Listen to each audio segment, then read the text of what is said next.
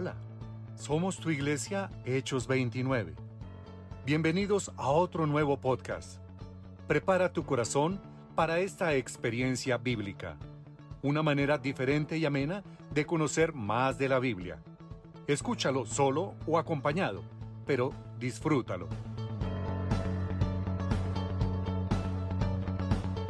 Amada Iglesia, estamos hablando del libro de los Corintios.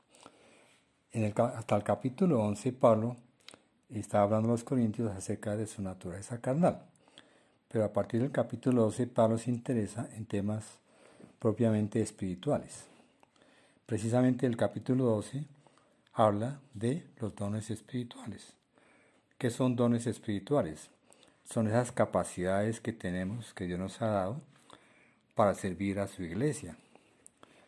Todo cristiano nacido de nuevo tiene al Espíritu Santo morando en él y como consecuencia tiene dones dados por él.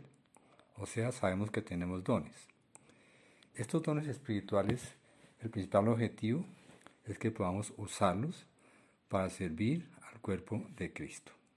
Bien, hay tres grandes grupos de dones espirituales, aunque los dones son muchos, pero se puede resumir así. Un grupo sería revelación o conocimiento, que tiene que ver con palabra de sabiduría, palabra de servicio, discernimiento de espíritus. Otro grupo tiene que ver con poder, dones de poder, sanidades, fe, milagros. Otro grupo tiene que ver con dones de inspiración, profecía, lenguas, interpretación de lenguas. Eh, como decíamos, hay muchos, hay muchos dones. Por ejemplo, se menciona en Romanos 12 que hay dones de servicio, enseñanza, exhortación, eh, el que da, el don de dar, de liderar, eh, el que muestra bondad, don de misericordia, en fin. O sea, eh, somos seres privilegiados porque tenemos muchos dones. Pedro nos insiste que cada uno, según el don que ha recibido, ministrenlo a los otros, como buenos administradores de la multiforme gracia de Dios.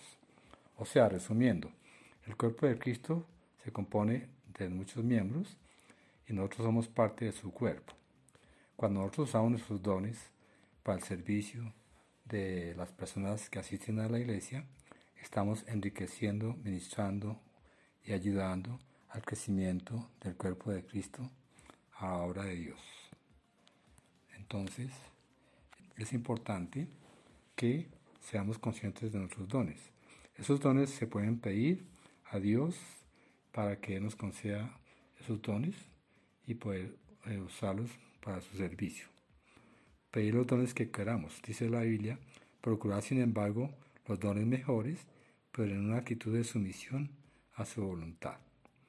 Es importante recalcar que esos dones, cuando el Espíritu Santo nos los concede, no son para algo personal o para orgullo, como hacían de pronto los corintios. Aquel que tenía el don de profecía se quería de pronto superior a otros pero Pablo advierte que los dones son todos exactamente, tienen el mismo valor y ninguno es más importante que otro. Entonces, el Espíritu Santo otorga dones para colocarlos al servicio de la iglesia. Lo más importante es que podamos usarlos, que se usen para el crecimiento del cuerpo de Cristo, de la obra de la iglesia y enriquecer a nuestros hermanos, para poder ministrar, para poder ayudar, animar, servir. Eso es lo más importante. Bien, entonces hemos hablado del capítulo 12. Pasamos a hablar del capítulo 13, que es un tema muy importante, que trata sobre el amor. Este es, el capítulo donde se muestra la grandeza, la grandeza del amor de Dios, la preeminencia del amor de Dios. Y es un capítulo donde nos muestra cuántas cosas podemos nosotros desarrollar cuando tratamos de cumplir, de seguir ese amor como Jesucristo lo hizo. Nuestro mejor ejemplo de al tratar de alcanzar ese amor de Dios es seguir la obra de Jesucristo. Sabemos que Jesucristo vino al mundo para eh, perdonar, para servir, para darnos ejemplo, para consolar, para hacer milagros, sanidades, etcétera pero todo eso lo hizo con amor. Jesucristo es la encarnación del amor de Dios. Precisamente Jesús dijo en algunas de sus enseñanzas, si, han visto Si me han visto a mí, han visto al Padre. O sea, Jesucristo es la encarnación de ese amor absoluto de Dios. El, el amor, como sabemos, es un elemento que a veces tratamos de alcanzarlo, pero cometemos errores y nos, y nos desviamos de lo que es el verdadero amor. Gálatas dice que el amor comprende el gozo, la paz, la paciencia, la benignidad, la bondad, la fe, la mansedumbre y la templanza. Pero en realidad esas, esos otros, esas ocho características secundarias son realmente el amor. El amor es vertical y es horizontal. El amor a Dios y el amor a nuestro prójimo. Cuando nosotros realmente amemos a nuestro prójimo como Cristo amó a las, a las muchedumbres, a la humanidad, estamos tratando de intentar cumplir con ese verdadero amor que es el amor de Dios. En el capítulo 14 de Primera de Corintios se hablan temas muy importantes que tienen que ver con el cumplimiento de algunos dones. Por ejemplo, el don de la profecía y el don de lenguas. Resulta que el don de lenguas es un don muy importante, pero a veces cuando no hay interpretación en las iglesias, ese don es una que digamos, la gente no entiende lo que dijo esta persona, se requiere que haya una interpretación. La persona que habla en lenguas se fortalece a sí misma porque está en comunicación directa con Dios, pero el que dice una palabra de profecía fortalece a toda la iglesia. El don de, el don de lenguas es muy importante también, pero también el don de profecía es un don que alcanza más a las personas. Pablo decía que él desearía que toda la gente use el don de lenguas, pero preferiría que también se use el don de profecía, porque él con cinco palabras que se usen en el don de lenguas, él prefería usar mis palabras en el don de profecía. ¿Por qué el don de profecía? Porque ese don es el que trae iluminación, advertencia, corrección y ánimo a las personas. Profetizar, su propósito central es comunicar el mensaje de Dios a las personas proveyendo iluminación, advertencia, corrección y ánimo. Qué maravilloso es cuando un evangelista, un apóstol, un profeta, un pastor eh, profetiza con el ánimo de eh, ayudar a las personas, no de regañar, sino de exhortar, de animar, de fortalecer la fe de su comunidad.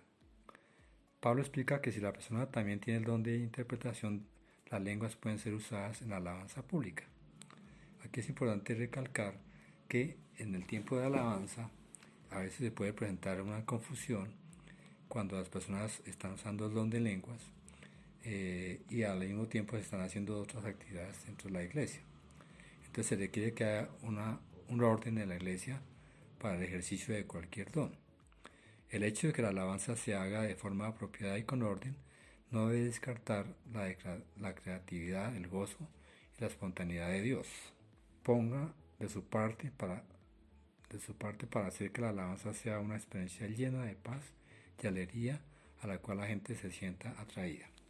O sea, si alguien entra extraño a la iglesia y encuentra que algunos están usando el don de lenguas, otros están profetizando, otros están saltando, pues eso parece de pronto un desorden y no, la persona se va a sentir confundida y puede decir esto es, esto es, gente, esto es de un mundo de locos.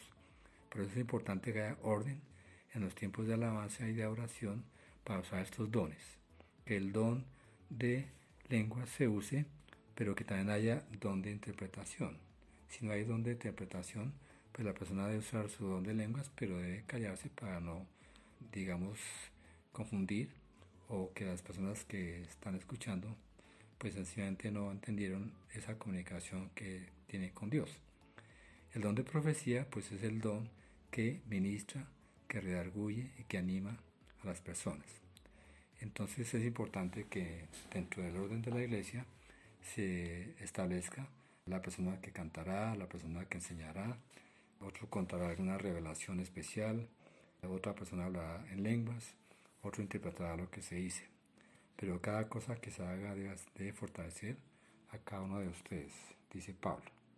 Bueno, entonces esa es, es la síntesis de lo que Pablo quiere explicar en el capítulo 14 de Corintios acerca del cumplimiento de los dones de profecía y de lenguas que son muy importantes, pero que se deben usar con orden en la iglesia. Bien, en el capítulo 14 ya vimos que esos dones son para edificación, exhortación, consolación. Vamos a pasar a ver el capítulo 15 de Primera de Corintios que tiene que ver con la resurrección de Cristo. Bueno, eh, la resurrección de Cristo, ese es el tema central de nuestra iglesia. Sabemos que Cristo fue, murió, fue, se fue sepultado según las escrituras, pero resucitó entre los muertos al tercer día y está en el cielo a la, a la derecha del Padre. Es una de las doctrinas principales del cristianismo que Cristo resucitó. Entonces por eso se dice que la prominencia de la resurrección del Evangelio es porque Cristo resucitó.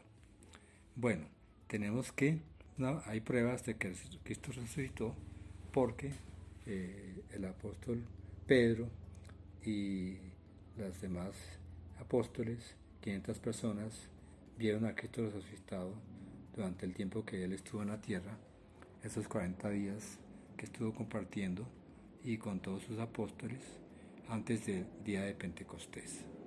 Las pruebas de la resurrección, pues sabemos que Cristo resucitó y que históricamente es un hecho comprobado seremos resucitados como cuerpos espirituales más adelante. El hecho de que Cristo haya resucitado nos permite a los cristianos un triunfo porque cuando Adán pecó en el Edén, a partir de ese momento todos morimos, nuestro cuerpo es enterrado y, y se desintegra, se descompone y ese cuerpo queda totalmente en corrupción. Pero cuando Cristo resucitó, nos permite cuando, cuando venga el fraccionamiento de los tiempos, que nuestro cuerpo sea resucitado. Se cumplirá la escritura, como dice, la muerte será devorada en victoria, dice el libro en la escritura en Isaías, o muerte, o dónde está tu victoria, o muerte, dónde está tu aguijón, o sea, el pecado. El hecho de que Cristo haya resucitado nos permite ahora a los cristianos el triunfo de que nuestro cuerpo también será un día resucitado, porque ahora tenemos cuerpos naturales, pero luego en la posteridad tenemos cuerpos espirituales. Seremos resucitados como cuerpos espirituales. Cuando venga el fin, o sea, cuando Jesucristo entregue el reino de Dios al Padre, luego de destruir a todo gobernante y poder y toda autoridad, y también el último enemigo que será destruido es la muerte o sea, con la resurrección de Cristo, y cuando Él venga por segunda vez, nos permite que nuestro cuerpo sea resucitado, un cuerpo glorioso, un cuerpo mejor que el que tenemos. ¿Con qué objeto? Para que podamos disfrutar la vida eterna junto con Jesucristo. Lo mismo sucede con la resurrección de los muertos. Cuando morimos, nosotros eh, somos cuerpos terrenales, son plantados en tierra, pero serán resucitados para que vivan para siempre. Entonces, el resumen de este capítulo consiste en que con la resurrección de Jesucristo nosotros tenemos la esperanza, la victoria de cuando Él perfeccione las cosas, cuando venga por segunda vez, de tener cuerpos también resucitados, gloriosos y listos para llevar una vida en la eternidad. Bueno, amada iglesia, esto es por todo hoy acerca del libro de Corintios hasta el capítulo 15.